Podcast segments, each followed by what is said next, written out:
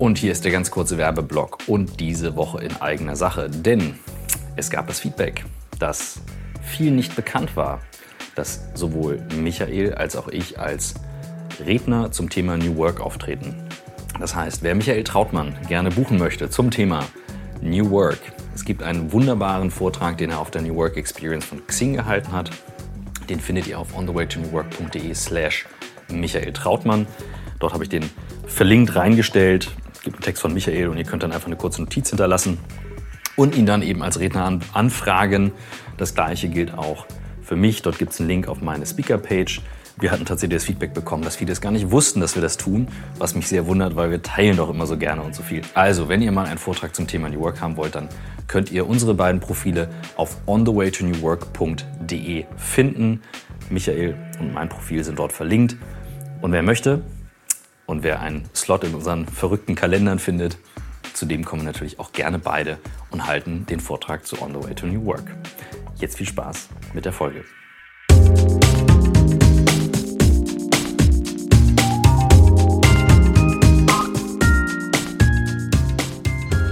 Herzlich willkommen zum On the Way to New Work Podcast. Heute nur mit Christoph Magnussen. Der Grund ist folgender. Ich bin eigentlich im Familienurlaub, wie man merkt. Michael ist in Hamburg, arbeitet eigentlich, hat auch Podcasts übernommen, aber ich bin zu einem spontanen Drehtag zu meinem Zen-Meister und guten Freund Hinak Polenski gefahren. Ja. Hi Hinak. Hallo, mein Lieber. Große Freude, dass du wieder hier bist. Der eine oder andere von euch kennt Hinak schon aus dem Podcast, den wir aufgenommen haben. Und wir haben heute spontan überlegt, als auch Michael dann schrieb und sagte, hey, mach doch eine Folge zur letzten Folge als Ergänzung. Und jetzt sitzen wir gerade in deinem Teehäuschen auf der Terrasse, trinken Kaffee. Ja, warum eigentlich? ja, vor allem ja, alles gut. Sehr guten Kaffee. Und schauen hier wirklich bei dir in die Natur. Deswegen hört man vielleicht das eine oder andere Mal den Wind durchrauschen. Es ist nämlich ja. sehr heiß. Der Wind ist gut. Mhm. Und ähm, ja, ich habe mir gedacht, lass uns mal, ich habe so grob vier Themen im Kopf. Ja die ich gerne mit dir besprechen würde. Und sonst lassen wir uns ein bisschen treiben. Ich sage mal ganz kurz im Überblick, was ich mir vorgestellt habe. Ich würde gerne wissen, warum ein Zen-Meister einen YouTube-Kanal hat. Ja. Das hast du nämlich. Du warst immer schon sehr präsent im Fernsehen mhm. und da gehen wir gleich mal drauf ein. Dann würde ich dich gerne fragen, du warst ja wirklich lange im Kloster, auch in Japan. Ja. Und betreibst ja ein Kloster. Mhm. Und ich würde gerne wissen, was können wir in der Arbeitswelt vielleicht von einem Klosterbetrieb lernen? Mhm dann möchte ich von dir heute in der kurzen Zeit noch wissen, wie finde ich raus, was ich wirklich, wirklich will? Das okay. ist die Kernfrage das von mir. Das ist eine existenzielle Frage, ja, das ist wahr.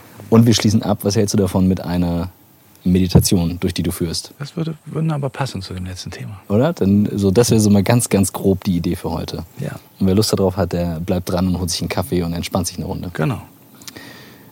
YouTube. Also, wir waren jetzt hier, ähm, ich bin seit gestern Abend hier gewesen, MP war auch dabei und wir haben hier ganz spontan einen Spaziergang durch den Wald gemacht, haben gefilmt. Du machst selber viele YouTube-Videos und es ist ja, wer das weiß, auf YouTube ein wirklich harter Kampf dran zu bleiben und das zum Laufen zu bringen. Aber ich mache es ja nun auch und es macht sehr viel Spaß. Das und macht sehr viel Freude, ja. Lohnt sich dir auch zu folgen und findet dich auf Hinak Polenski. Einfach mal gucken.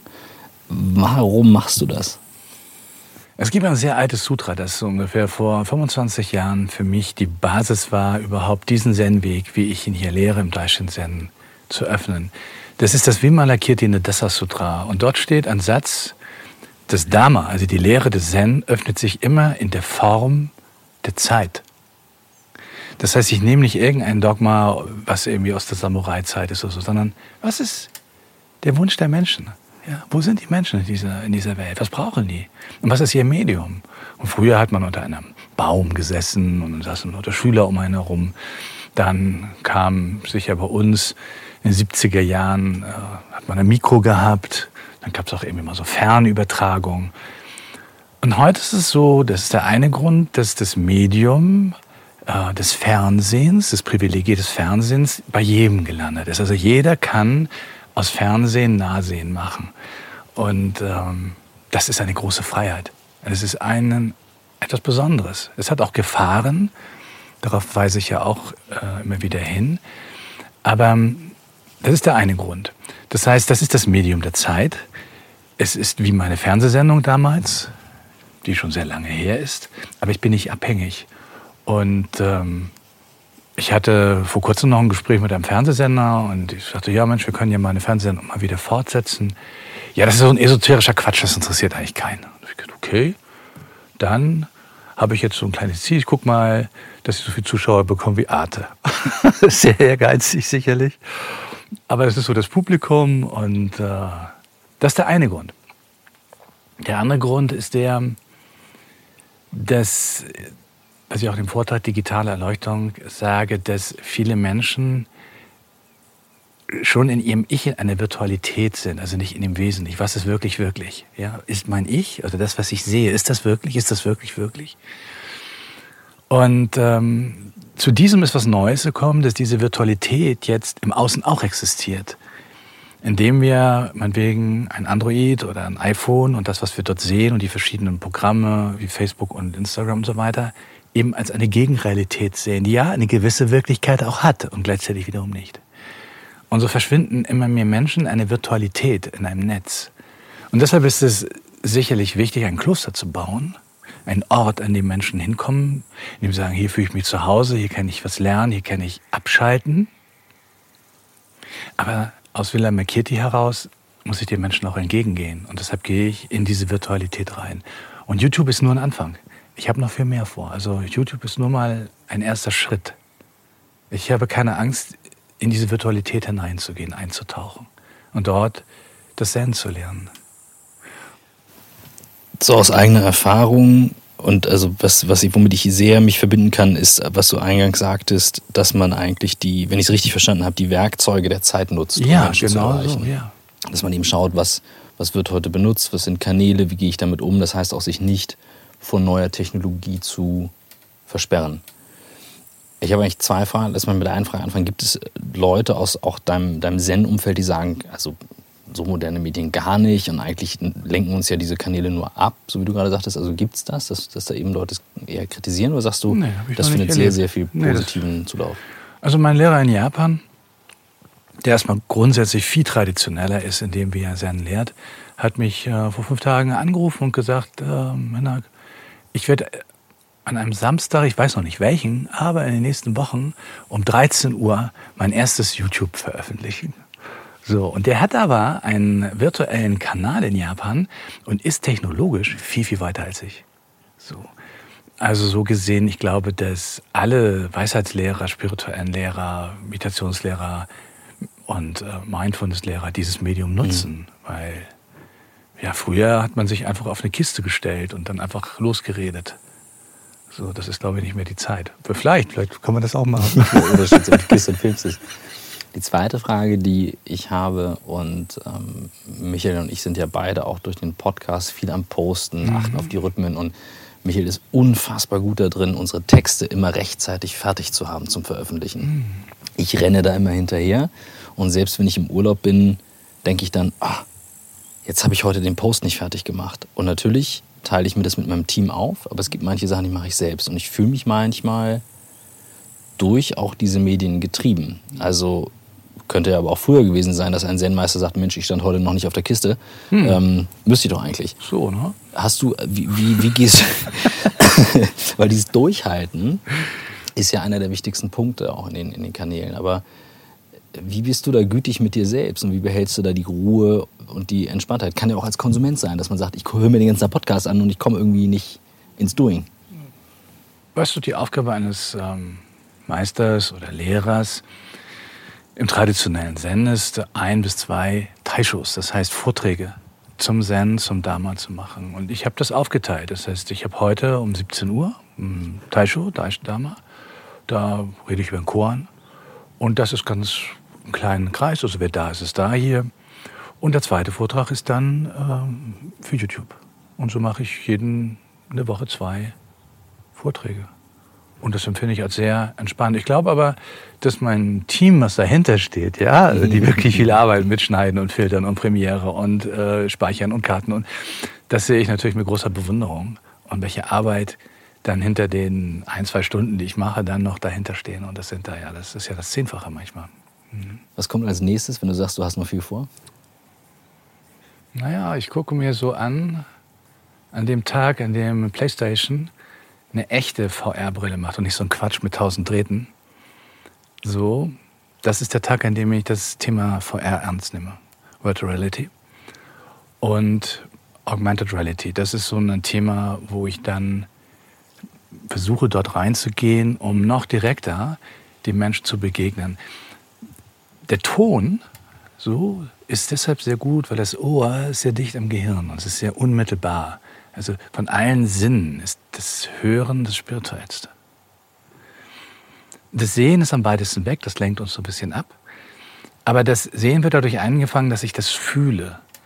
Und irgendwann kommt der Punkt, an dem die Medien diesen Sprung machen, wo es nicht nur ich sehe auf meinem iPhone ein YouTube oder ein Vimeo und höre das mit sehr guter Qualität, da ist noch der Körper, das ist nicht dabei. Und dieses Fühlen ist nicht dabei. Natürlich versuchen Filme Emotionen anzusprechen, aber es geht über den Kopf Gedanken, Bilder und dann löst es die Emotion aus. Und ähm, umso unmittelbarer. Also das Beste ist, mit einem Zen-Meister zusammen auf der Matte zu sitzen. Die unmittelbare Übertragung von Herz zu Herz, Inshin Denshin. Das ist die Essenz des Zen, das ist die Essenz aller Spiritualität, auch im Yoga. Und ich bin neugierig, ob die Technologie, dieses Medium so weit geht, dass es zu dieser einer sehr dichten und sehr ähnlichen Übertragung kommen kann. Ich weiß nicht, ob das funktioniert, aber ich bin neugierig und habe da Lust drauf.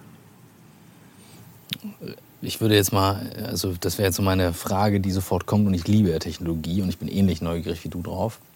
Aber das, als du gerade sagtest, die direkte Verbindung, ob es je etwas geben wird, was das echte physische Zusammensitzen ersetzen kann. Also selbst bei virtueller Realität. Das sollten wir Ray Kurzweil mal fragen. Oder Elon Musk. ich glaube, dazu bin ich nicht kompetent. Aber ähm, wenn ich nicht sagen würde, dass das Wichtigste ist die menschliche direkte Begegnung, würde ich nicht den Wahnsinn mich auf, auf mich genommen haben, diesen Ort zu schaffen. Und das war in den letzten fünf Jahren wirklich harte Arbeit, das so hinzustellen und Menschen einzuladen, hierher zu kommen, zu trainieren, hier in der Natur zu sein, unmittelbar mit sich selber und unmittelbar auch mit mir und meinen mhm. Freunden und Lehrern zu arbeiten. Das ist die Essenz ist wunderbar für das, für das nächste Thema, was wir haben, nämlich das, äh, das Thema Kloster, ein Klosterbetrieb. Ein Klosterbetrieb, der auch YouTube betreibt oder einen Podcast. Ja. Aber generell, du warst ja nun auch lange in Japan im Kloster ja. und du hast etwas nach Europa gebracht. Ja. Aus Japan. Mhm. Kannst du ein bisschen darüber erzählen, weil ich glaube, ich habe Du hast es mal ganz am Anfang erzählt, aber wir haben das noch nie so richtig vertieft. Mhm. Und das wäre jetzt so meine Idee, dass man vielleicht daraus etwas mitnehmen kann, wo man sagt, wow, das ist jetzt ein Gedanken, ich glaube schon. Es gibt viele große Pioniere des Zen. So im amerikanischen äh, Philipp Kaplow und ähm, viele andere, Suzuki. Es gibt viele Pioniere auch hier in Deutschland, Dürkheim, Pater Inomir Lassalle und auch eine, jetzt noch eine Generation, die noch leben und schon sehr alt sind, wie Pater Williges Jäger, den ich äh, noch besucht habe, als ich Doris Zölz und Alexander Porat besucht habe vor drei Wochen, die alle auf eine unglaublich großartige Art und Weise des Zen aus Japan nach Europa und Amerika gebracht haben und alle irgendwo gewusst haben, so eins zu eins geht's nicht. Und das hat sehr viel zu tun mit der japanischen Kultur. Es ist eine sehr kollektive Kultur, eine, eine Gruppenkultur, auch, sag mal, überzogen. Nägel, die rausgucken, werden reingekloppt. Ja? So. Und wir sind eine individuelle Kultur, eine neugierige Kultur. Und da gibt es dann irgendwo eine Grenze. Und so gibt es im Zen zwei Ansätze. Das ist so, sagen wir, das 120-prozentige Zen, das in Deutschland auch hier und da anzutreffen ist, was ein ehrenwerter Ansatz ist, das wirklich zu bewahren und genau in der Form. Aber die Härte wirklich zu importieren, ohne dass es denn nur die Härte ist und gleichzeitig die Essenz. Und das japanische Training ist krass. Und das Krasse dort ist dieser Wechsel zwischen absoluter Stille in der Meditation und der extremen Dynamik in der Bewegung im klösterlichen Alltag. Und bis jetzt gelang es immer nur, das rüberzubekommen und dabei eigentlich nur Härte zu transportieren. Also sozusagen, man nimmt das so raus, kopiert das im System und hat dann so eine Art Navy SEAL Zen. Ja. Was ja auch krass ist. Also es hat auch Ergebnisse. Ich habe mich entschieden, dass das nicht geht. Und außerdem ist da noch ein Ansatz, dass ich sage, es, es geht auch um den femininen Aspekt. Und wir haben sehr lange gebraucht, um die Essenz herauszuarbeiten. Und die Essenz in Japan ist Körper-Geist-Training. Also nicht nur den Geist, die Meditation, Mindfulness, sagt es ja auch Mindfulness und so weiter. Da ist der Mensch gleich in seinem Kopf und dann macht er was mit seinem Kopf. Und das Schlimmste ist, wenn ich mit meinem Kopf meditiere, das ist ja eine anstrengende Sache. Aber Zen ist immer Body and Mind, ne? der Körper mitzunehmen. Und deshalb ist es anstrengend und es ist auch krass dort in Japan. Weil du rennst durch die Gänge, du sauberst Sachen, du scheuerst den Fußboden, du wischst die Toiletten stehst um 3.30 Uhr auf und bis bis 23 Uhr. Und der Körper wird gefordert bis an die Grenze. Die Psyche des Ego wird gefordert bis an die Grenze. Und dann in diesem Ganzen öffnet sich so ein Spalt des Unbedingten. So, wer bist du wirklich? Was ist wirklich wesentlich? Was ist wirklich wesentlich? Das ist die Essenz. Und für mich war immer klar, dass ich das nicht in Seminarhäusern machen kann. Zweitens war mir aber auch klar, ich kann diese, diese Power, also diese, die Härte, die in, im SAMU, also das heißt Arbeit dort, äh, ist auch nicht eins zu eins hier rüberbringen, weil dann würde ich hier, die würde sagen, das ist ein Militärladen hier oder was, wie sind die denn drauf? Gut. Und irgendwann kam der Schlüssel, dass im europäischen Sport eine Dimension liegt. Das heißt, die Übertragung des japanischen Do auf den europäischen Sport. Und das ist bei uns ein Ansatz. Und die Essenz bei uns ist Core-Training. Das heißt, die Training des, des, der Körpermitte verbunden mit der Energiemitte, dem Hara. Das ist unsere Essenz. Core-Training, wer es nicht weiß, das ist also das Training, in dem die Rumpfmitte des Menschen primär äh, trainiert wird. Früher der Bodybuilder, da hatte dicke Oberarme so, sozusagen Disco-Muckis, aber der hatte keinen Arsch in der Hose. Also nicht alle, ne? aber viele so. Und äh, wer keinen Arsch in der Hose hat, auch kein Standing, kann er dicke Oberarme haben, wie er will. Und ähm, diese Mitte zu trainieren. Das heißt, das körperliche Training mit dem Zen-Training zu verbinden, das ist die Essenz hier. Und was können wir lernen oder was kann man für seine Arbeit lernen? Ja, das ist eben unsere Arbeit. Wir sitzen auf dem Stuhl, sitzen unseren Arsch breit, hängen vom Bildschirm, ab und zu stehen wir mal aus, trinken Kaffee, gehen Meeting. Das heißt, die Firmen lassen ihre Mitarbeiter verkümmern. Ja? Sie die degenerieren. Sie, sie, sie, sie tun Dinge, dass tolle Leute irgendwann nicht mehr toll sind. Und ähm, es ist ganz wichtig, dass wenn ich Menschen die Möglichkeit gebe zu arbeiten, muss ich ihnen auch die Möglichkeit geben, sich zu entwickeln. Und das ist meiner Meinung nach auch ein neuer Schritt. Ja, jemand kommt rein, so macht er X, stempelt irgendwas für 8,50. So Haken dran, das kontrolliere ich. Und dann gibt's noch Motivation und dann gibt's irgendwie Mitbestimmung und alle reden mit oder hierarchiefreie Teams. All dieser ganze Kram. Aber das ist nicht der Punkt sondern in dem Maße Staaten ihre Kraft verlieren, in dem Maße werden Unternehmen, sagen wir mal, einige dieser Aufgaben übernehmen. Und das bedeutet auch Verantwortung übernehmen. Und Verantwortung, das heißt, jeder, der jemanden beschäftigt, muss sich auch darum kümmern, dass diese Person sich entwickeln kann. Wir haben eine gemeinsame Verantwortung füreinander. Und das ist das Training von Körper und Geist. Das heißt, beides hineinzubringen. Also nicht nur Mindfulness zu machen, so oder irgendwie ein bisschen still und mal ein bisschen Stress Reduction, sondern wirklich ein Training des japanischen Zen, in dem Körper und Geist trainiert wird. So, wo Power ist. Und dann noch vielleicht ein bisschen gute Ernährung. Dann wird das eine tolle Sache. in der Kombination. Und was ist die oder woher kommt diese, du sagtest ja in Japan 3.30 Uhr aufstehen, jetzt bei uns heute Morgen war es 4.30 Uhr um 5 mhm. nach 5 äh, äh, zu sitzen. Mhm. Wir saßen lang, 45 Minuten. Ich gucke jetzt rüber zu Klaus. Er sagte, das geht schon alles zusammen. Ich fand es lang. Ähm, und danach dann Core-Training. Das ist, ist schon ein sehr hartes Training. Mhm. Deshalb sind wir auch so unbeliebt. wir sind keine Esoterik-Nummer, ne? Ja, ja, genau. Das ist so, ne? Nur jetzt vielleicht auch aus Japan hier rüber. Trotzdem, wo, wofür ist diese Härte wichtig? Also wofür, das ist keine Härte. Also der entscheidende Punkt ist, wir haben hier keinen druppendynamischen Prozess. Das heißt, mhm. es geht nicht so wie bei den Navy Seals, wo man sagt, so alle laufen in einem Schritt und wer rausfällt, endlich verpisst dich. Mhm.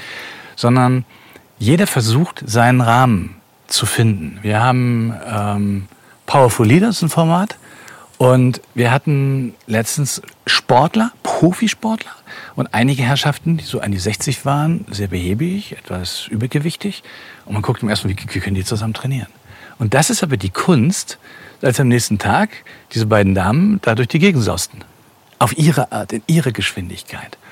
Und wir passen individuell das Training an jede Person an. Das heißt, jeder hat die Möglichkeit, sich auch wieder rauszunehmen und reinzunehmen. Es sind nur Module. Das ist ein ganz, ganz wichtiger Punkt an dieser Stelle. Das heißt, es darf nicht Härte sein, sondern es geht darum, sich selbst zu besiegen. Das heißt, ich habe früher das den quatschige Hobby gehabt, in meiner Gewichtsklasse Klimmzüge zu machen, was eigentlich verrückt ist. Aber wenn ich einen Klimmzug mehr gemacht habe, als ich eigentlich kann, dann ist das keine Härte, sondern das ist geil. Aber es braucht was Krasses, um das zu tun. Und darum geht es hier in diesem Training. Um Härte geht es nicht. Es geht, die Grenze von sich selbst auszuweiten und immer weiter zu werden in dem. Aber nicht im Sinne von Selbstoptimierung. Ja? Zen ist keine Selbstoptimierung, sondern Zen ist selbst zu sein, für sich erstmal, in seiner Fülle. Das ist eigentlich den Schritt aus der Komfortzone raus, um zu spüren, da ist noch etwas mehr, da ist wieder etwas mehr und ich bin wieder einen Schritt weiter. Ja, das Leben einfach. Das geiles, krasses Leben. So, ne?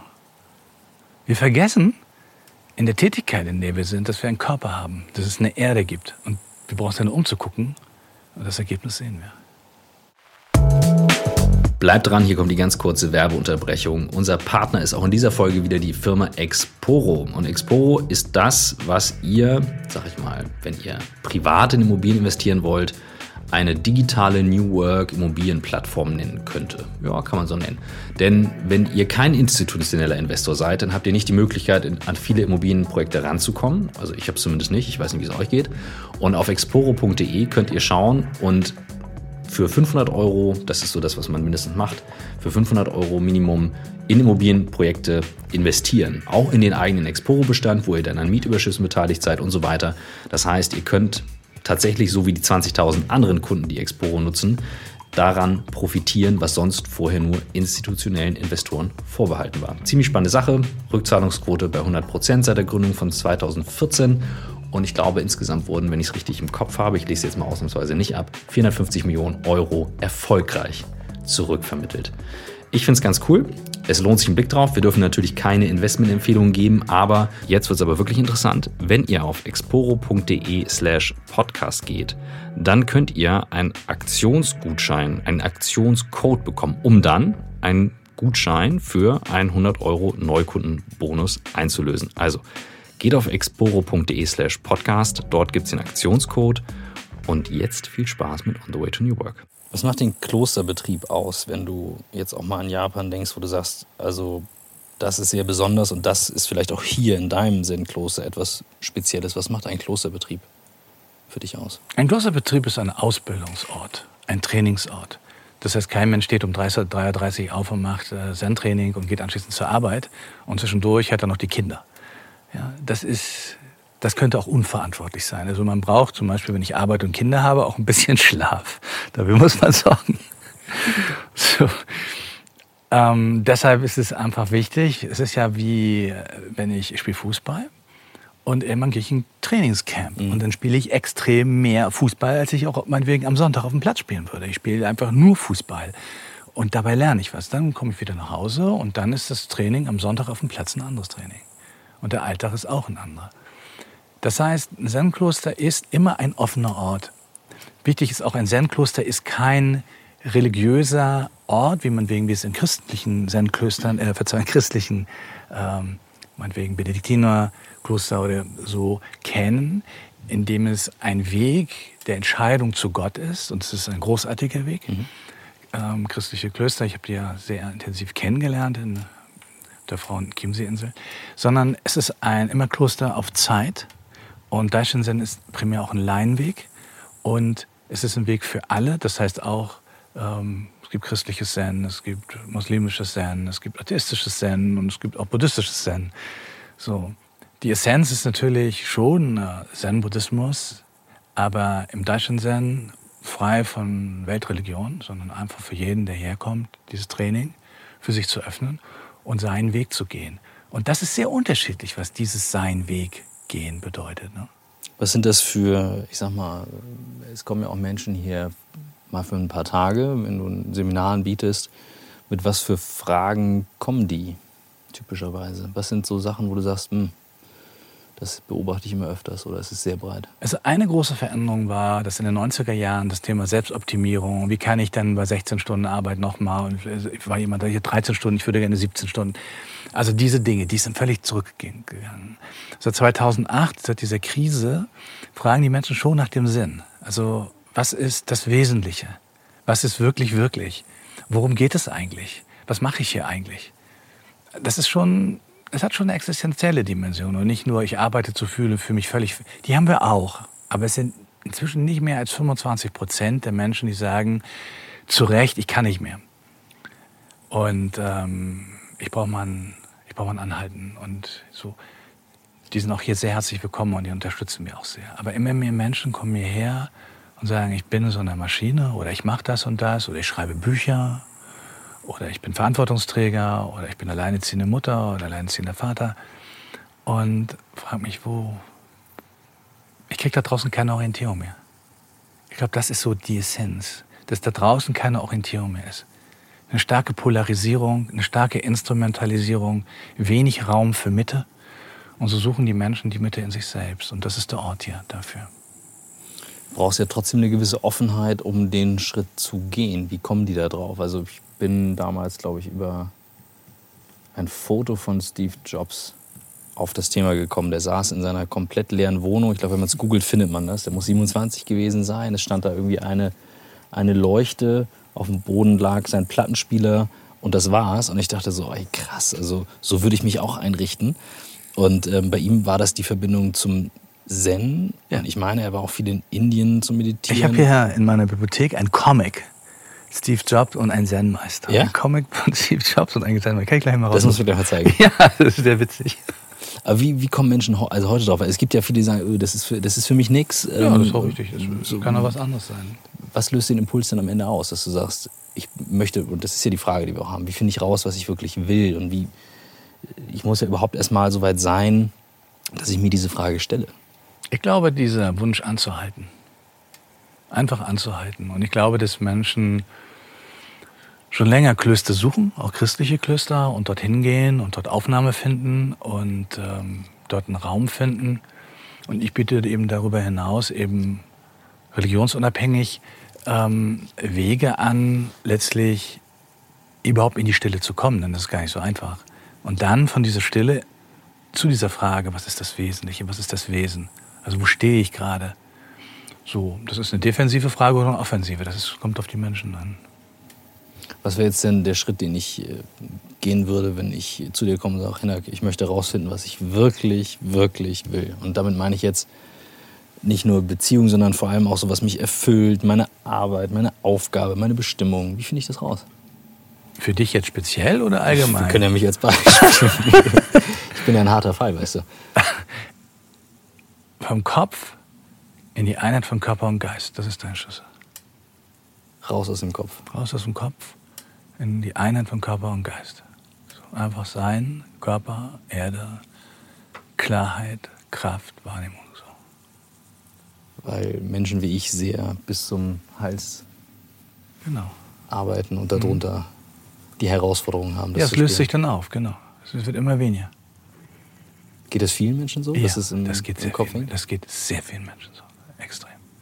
Unterschiedlich. Also viele sind sehr rational und sehr strukturiert und sehr willensorientiert und machen totale Power und sind auch sehr klar und es ist auch ein gewisser Fortschritt, weil nicht irgendwie mal aus dem Bauch einfach mal irgendwo jemand erschossen wird, sondern wir in einem System, einem friedvollen und äh, sagen wir, einer offenen Gesellschaft leben. Das ist schon eine große, große Sache. Dann gibt es welche, die emotional sind, aber im Kopf emotional. Die sind sogar in der Lage, Sexualität im Kopf zu denken. Und verlieren sich natürlich, allesamt, für das, was Wirklichkeit ist. Und der Körper trägt uns. Wir werden geboren, wir sind Kinder, wir sind jung, wir haben unsere Zeit und immer sind wir auch alt. So, und spätestens an diesem Punkt können wir dieser Wirklichkeit nicht ausweichen. Mhm. Das heißt, die Aufgabe ist, den Kopf beiseite zu lassen, darüber lösen wir nicht die Frage, was ich wirklich will. Hm, der Kopf ist ein Teil von uns, der ist großartig. Also da ist eine ganze Menge los. Nur der Kopf kann mehr. Der Kopf kann auch Bewusstsein, Intuition, Inspiration, der kann erkennen. Der kann unheimlich viel. Aber der Kopf ist auch die Einheit. Der, Kopf, der Körper ist eine Einheit. Ist eine, eine gesamte Einheit. Und am Ende nicht nur der Körper, sondern auch der Körper und die Erde und der Geist und alles. Das ist eine Einheit, auch hier die Natur. Wir können das trennen, aber die Wirklichkeit ist nicht getrennt. Wenn jetzt Meditation zum Beispiel ein Weg dazu ist, ich weiß, du machst, äh, du machst auch viele angeleitete Meditationen, die mhm. du auf mhm. YouTube teilst, weil es gibt sehr viele verschiedene Arten von Meditation. Ja. Da lohnt sich das mal definitiv auch reinzuschauen. Es gibt aber auch Meditations-Apps, die dabei helfen. Mhm. Habe ich hier noch nie erlebt oder hast du mir auch noch nie mit aufgegeben. Du hast gesagt, du setzt dich auf die Matte, mhm. das ist deine Aufgabe und los geht's. Ja. Das ist dein Training.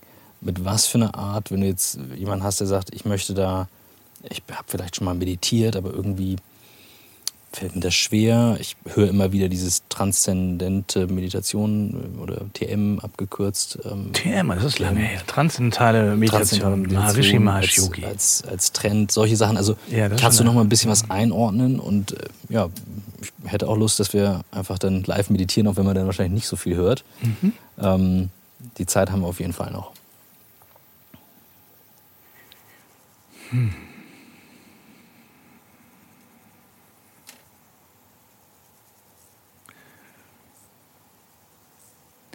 Ja, das ist immer so eine Frage nach einer Technik und jetzt gebe ich die richtige Technik. Aber ich würde ganz gern mal den Spieß umdrehen. Mhm. Was ist die Sehnsucht tief in unserem Herzen? Hm.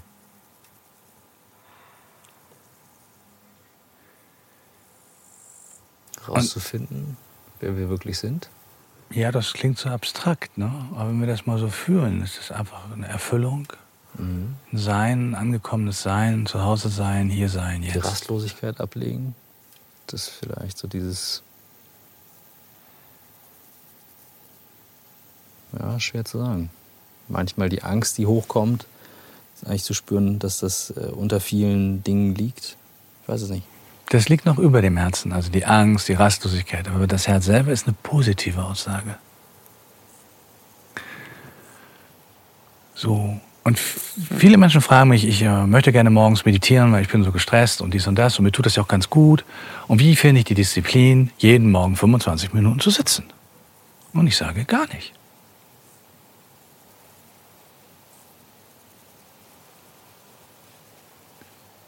Ich habe früher in der Schule war ich auch nicht diszipliniert. Ich bin gar nicht so ein disziplinierter Mensch. Ich bin ein Mensch der Sehnsucht. Und die Sehnsucht nach Freiheit, die, die Sehnsucht nach dem, was wir wirklich sind, die Sehnsucht nach dem, was uns mit diesem Leben geschenkt wird und geschenkt wurde, jedem Menschen, das ist der Motor. Alles andere ist, ist Technik, ist aufgesetzt, ist eine Funktion, Aber wenn ich die Sehnsucht habe, mich jeden Morgen zu freuen, mich hinzusetzen, zu meditieren und dann in die Welt zu gehen, in der tausend Millionen Sachen passieren, dann habe ich es. Ja, oder umgekehrt kann man sich die Frage stellen, hast du Bock auf total rastlos durch die Gegend knallen und hier nochmal, dann haben wir was erreicht und hier wieder ein Break-Even und wir haben nicht mal die Zeit, das zu feiern, sondern es rauscht wieder ins nächste hinein und irgendwann rauschen wir auch in die Tiefe und von super toll auf ich kann gar nichts und ich bin ein Elendswurm und dann geht's wieder nach vorne und nach hinten und dann kommen tausend Leute und Verstrickung und alles zieht, zerrt und macht und rastlos und ruhelos oder zutiefst traurig. Ist das die Sehnsucht? Es ist häufig, wenn ich ehrlich bin, oder zu häufig immer noch die Realität. Was ist wirklich hier wirklich? Ne? Und mhm. so, was ist wirklich wirklich? Ne? Das ist eine schöne Aussage, weil was ist wirklich? So, hier steht ein Sonnenschirm. Das ist wirklich. Der Wind ist hier wirklich. Ne? Dabei ist das eine ausgewählte Wirklichkeit. Ne? Der Mensch behauptet die Wirklichkeit in selektierten Wirklichkeiten, so wie es ihm passt. Aber was ist wirklich wirklich? Zum Beispiel, wir werden sterben. Oder wir werden geboren. Oder wir leben.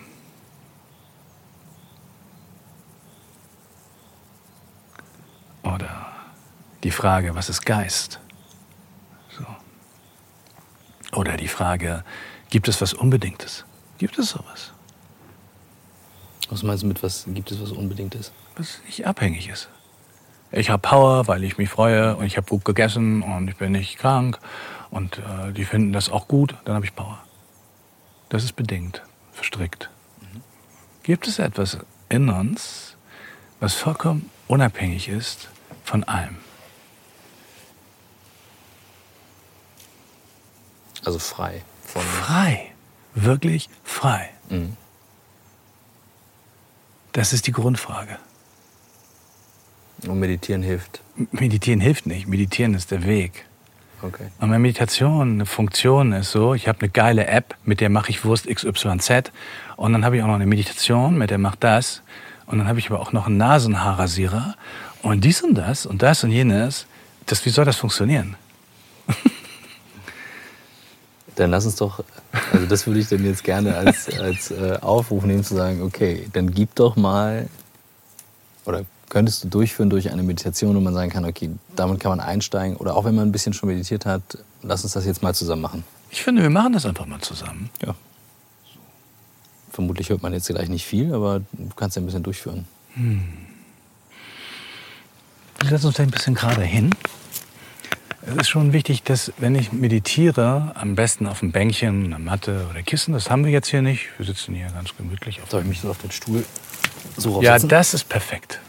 Wunderbar. Okay. Mhm. Gut. Ich habe eine Knieverletzung, deshalb muss ich ein bisschen das Knie hier schonen, das eine, aber das andere nicht. So, dann ist die Tendenz, dass ich mich nicht anlehne. Hm?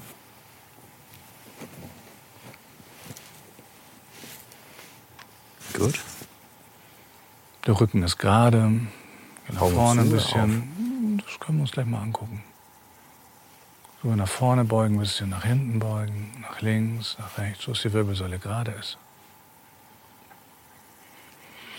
Die Hände können wir zusammenlegen. Es gibt verschiedene Mudra. Das einfachste linke und fast die rechte. Wir legen die unter den Bauchnabel. Warum linke, die rechte? Keine Ahnung.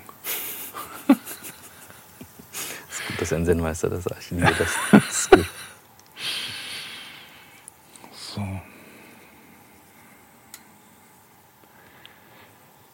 Wenn ich sehr tief nach innen will, schließe ich die Augen. Klassisches Zen ist, den Blick etwa ein bis eineinhalb Meter von mir entfernt auf dem Boden abzulegen, ohne zu sehen, aber Licht kommt rein, ich halte den Kontakt zur Wirklichkeit. Zen ist nicht nur tiefe Stille, sondern auch tiefe Wachheit, Klarheit. Aber das kann jeder für sich entscheiden, was am einfachsten ist.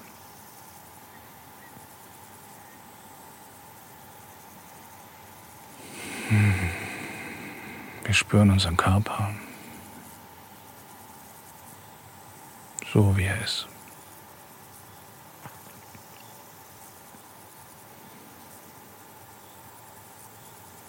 Seine Schwere. Hier mehr, dort weniger. Das ist gut so.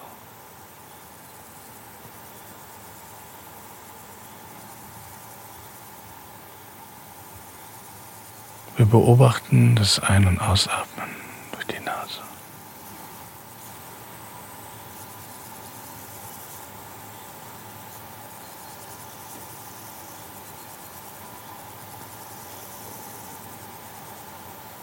Das ist alles Vorbereitung.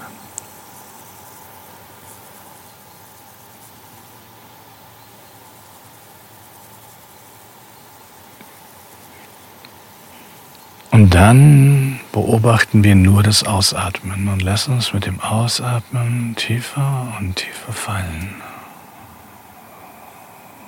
Es ist ein Fallen, es ist keine Anstrengung. Es ist ein Loslassen, keine Konzentration entfallen lassen.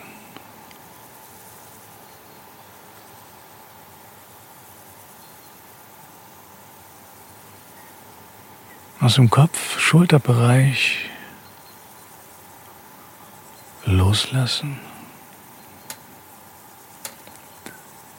Mit dem Ausatmen fallen lassen. Im Bauchbeckenbereich niederlassen.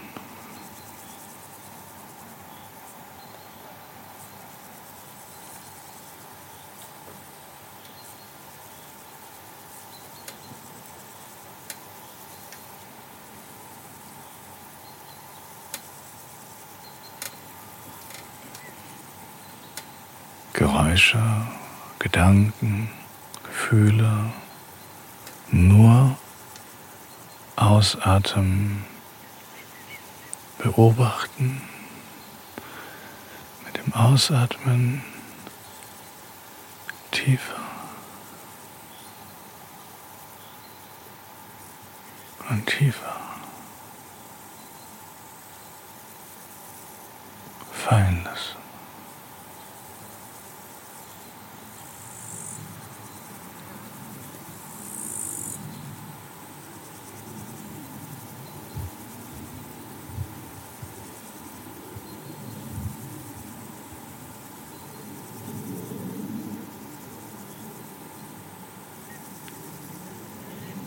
Ausatmen folgen. Der Atem führt uns auf den Pfad zu tiefer Stille, zu uns selbst.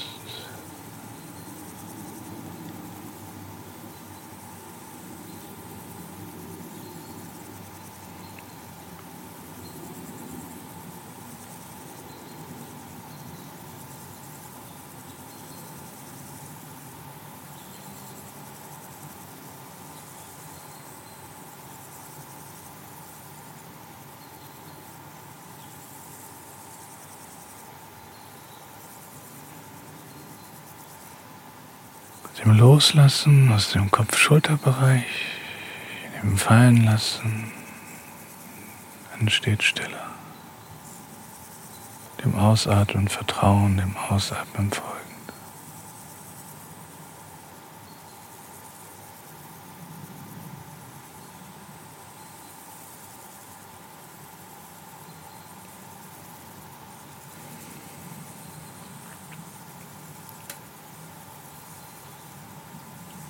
Mit dem Ausatmen niederlassen, im Bauch, Beckenraum fallen lassen, geerdet.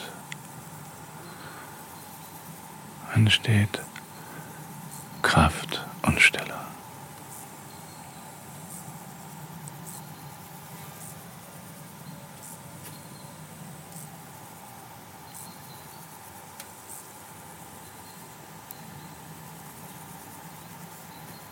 Bleiben die Augen geschlossen, entsteht Versenkung, Vertiefung nach innen, alles vergessend, das Wesentliche öffnend, heller und tiefer und tiefer, bis die Übung weg ist, bis der Übende weg ist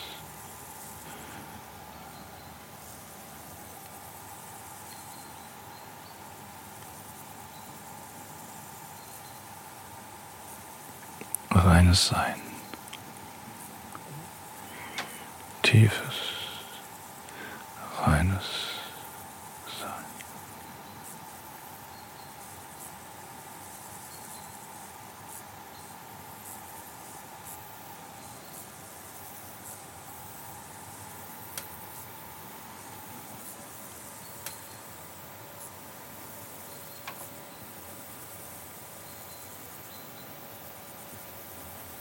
Keine Übung, keine Anstrengung, kein Erreichen, nur sein, wunderbar.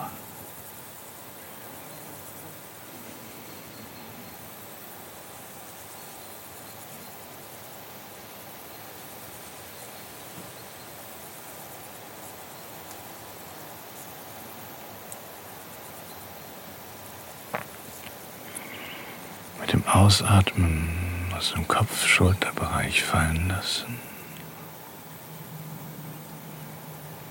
Im Bauchbeckenbereich niederlassen, loslassen, fallen lassen. Im Bauchbeckenbereich niederlassen. Die Augen sind jetzt, wenn man möchte, halb geöffnet, ganz leicht, dass nur Licht hineinkommt. Der Wind ist hörbar, spürbar. Wir sind hier. Stille, Kraft, Wahrnehmung, Klarheit. So entsteht Kraft, Stille.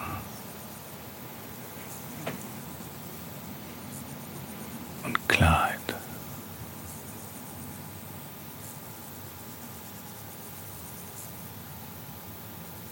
Wenn ich dort ganz tief, ganz hier jetzt bin, wird die Frage, wer bin ich? Was ist das Wesentliche? Sinnlos, weil sie sich gerade beantwortet. An dieser Stelle ist die Antwort. An dieser Stelle verschwindet Zeit, Konzept. An dieser Stelle kann auch Leben und Tod verschwinden. Und dann spüre ich, was wesentlich ist.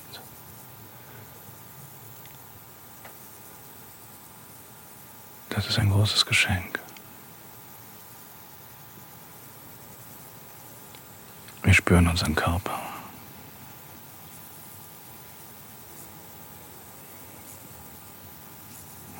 Hören die Geräusche.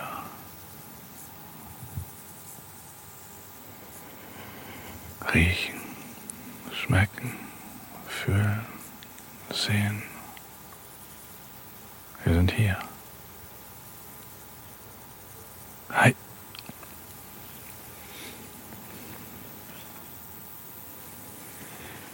Hm. Das ist schön.